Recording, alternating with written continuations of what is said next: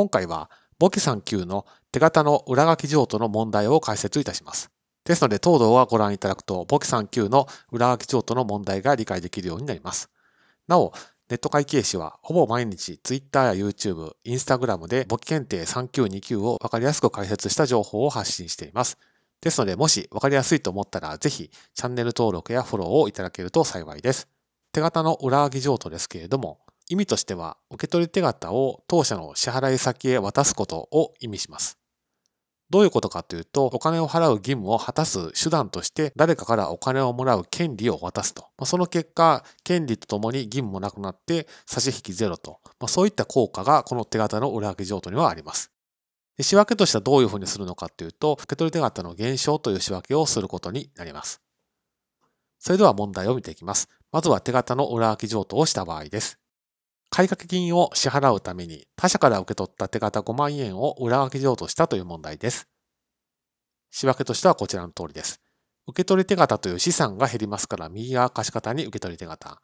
その代わり誰かにお金を払わなきゃいけないという買掛金も減りますので、左側借方に買掛金という仕分けをすることになります。勘定口座への転記はこちらの通り、左側借方と右側貸方への転記を間違えないようにしてください。続いて、代金の一部を裏書き譲渡した場合の問題です。Z 社より商品10万円を仕入れました。でそのうち7万円を他社である T 社から振り出された約束手形を渡して、残りを賭けにしましたという問題です。仕分けはこちらの通りです。仕入れの代金は10万円ですから左側借方に仕入れ10万円です。で右側貸方が問題でして、7万円の手形を裏書きしたということですので、受け取手形7万円減少ですので、右側貸方に。で、その差額については、掛けとしたと言っていますので、後日払いますということですから、買掛金3万円が右側貸方に乗ってくることになります。勘定口座への転記はこちらの通り、左側借方と右側貸方への転記を間違えないようにしてください。最後に裏書き譲渡された場合の問題です。A 社へ商品10万円を売り上げましたと。代金として B 社から振り出された手形を A 社から裏書き譲渡されましたと。他社が振り出した手形をもらいましたという場合の問題です。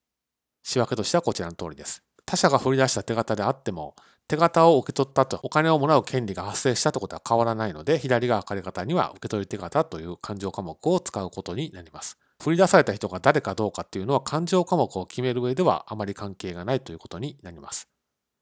勘定口座への転記はこちらの通りです。左側借方と右側貸方への転記を間違えないようにしてください。ですので、当動画で押さえておいていただきたいのは、手形を裏書き上とした場合は受け取り手形の減少をするんだということを押さえておいてください。